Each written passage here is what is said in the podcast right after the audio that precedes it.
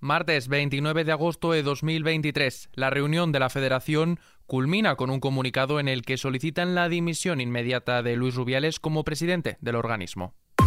ISFM Noticias ¿Qué tal? Muy buenos días. Petición de dimisión inmediata de Luis Rubiales. Esto es lo que han acordado en una reunión en la que han participado los presidentes territoriales junto con el presidente interino Pedro Rocha. En un comunicado han solicitado la dimisión inmediata de Luis Rubiales como presidente de la Real Federación Española de Fútbol. En ese comunicado también han trasladado que se esperan reestructuraciones orgánicas sin dar muchos detalles y también han mostrado su apoyo a Pedro Rocha para la presidencia. Por otro lado, el presidente del Consejo Superior de Deportes, Víctor Francos, ha asegurado que está pendiente de poder suspender de sus funciones a Rubiales. Sin embargo, falta que el Tribunal Administrativo del Deporte acepte su denuncia. Además, Francos ha expresado sus preocupaciones por la imagen que deja España de cara al Mundial de 2030. Eh, estamos pendientes de su resolución. Seguimos pensando que nuestra, que nuestra denuncia tiene todos los fundamentos jurídicos para que sea atendida como una falta muy grave. Nosotros hace dos semanas estábamos mejor situados para el Mundial del 2030 que hoy. Además, la Fiscalía de la Audiencia Nacional ha abierto diligencias por el beso no consentido de Rubiales a Jenny Hermoso y ha ofrecido a la jugadora denunciarle por agresión sexual en el plazo de 15 días. La jugadora también ha recibido apoyos desde Madrid. Cientos de personas se han congregado en la plaza de Callao de Madrid, convocadas por la Comisión 8M para mostrar su apoyo a las jugadoras de la selección femenina de fútbol y condenar el beso que Luis Rubiales propinó a la jugadora Jenny Hermoso en la final del Mundial Femenino. Nos vamos al plano político, porque Feijó y Sánchez se verán cara a cara. Solicitarle ese encuentro y esa reunión al más alto nivel institucional y político. Acabamos de escuchar al dirigente del PP, Borja Semper, quien ha anunciado que el líder de su partido, Alberto Núñez Feijó, iba a llamar al presidente del gobierno en funciones, Pedro Sánchez, para tener una reunión. Una reunión para ofrecerle fórmulas de estabilidad que posibiliten llevar a cabo una investidura que evite que el gobierno dependa de los independentistas.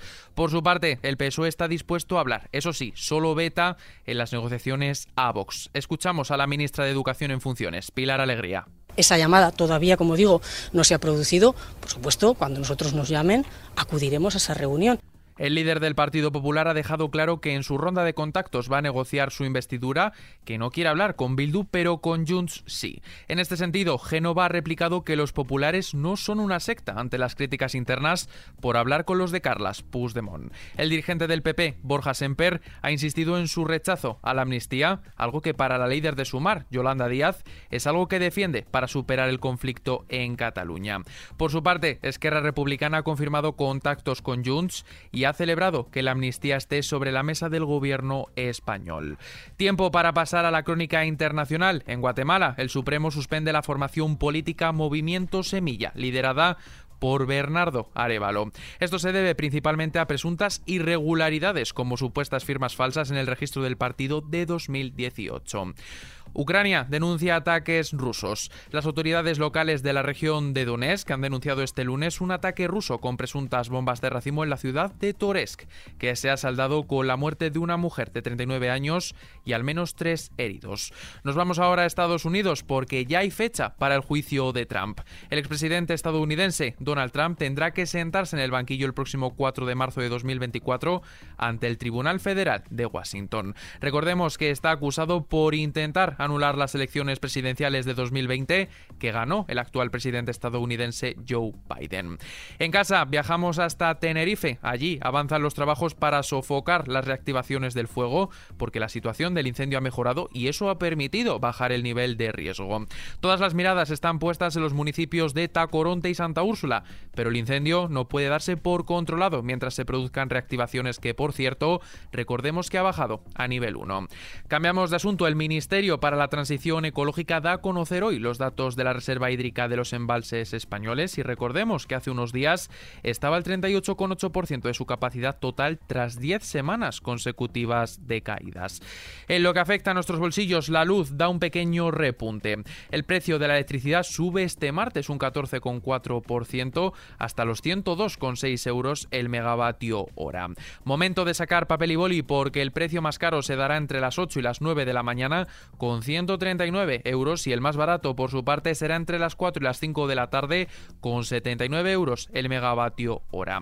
Y todo esto en una jornada en la que España ha recuperado su PIB prepandemia solo en el segundo trimestre de 2023. Con esto, tiempo para echar un vistazo a la previsión meteorológica de este martes. El paraguas será nuestro mejor aliado en Galicia y el Cantábrico, mientras que el resto de la península estará poco nuboso con temperaturas estables en la mayoría del país, a excepción del Guadalquivir y litorales de Huelva, donde serán altas.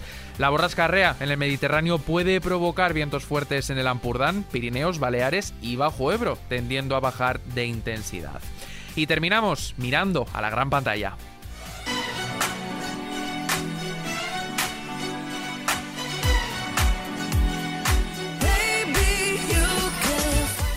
Barbie, la película de Greta Gerwig inspirada en la muñeca homónima de plástico, se ha convertido este lunes en la película más taquillera de la historia de Warner Bros. al sobrepasar con 1.342 millones de dólares en taquilla a Harry Potter y las Reliquias de la Muerte parte 2. Ahora se prevé que para el miércoles o jueves de esta semana Barbie se convierta en la decimotercera película de la historia que supera los 600 millones de dólares de recaudación en Estados Unidos. La película protagonizada por Margot Robbie en el papel de Barbie y Ryan Gosling en el papel de Ken ya ha batido otros recordantes como el de la película dirigida por una mujer en solitario más lucrativa de la historia.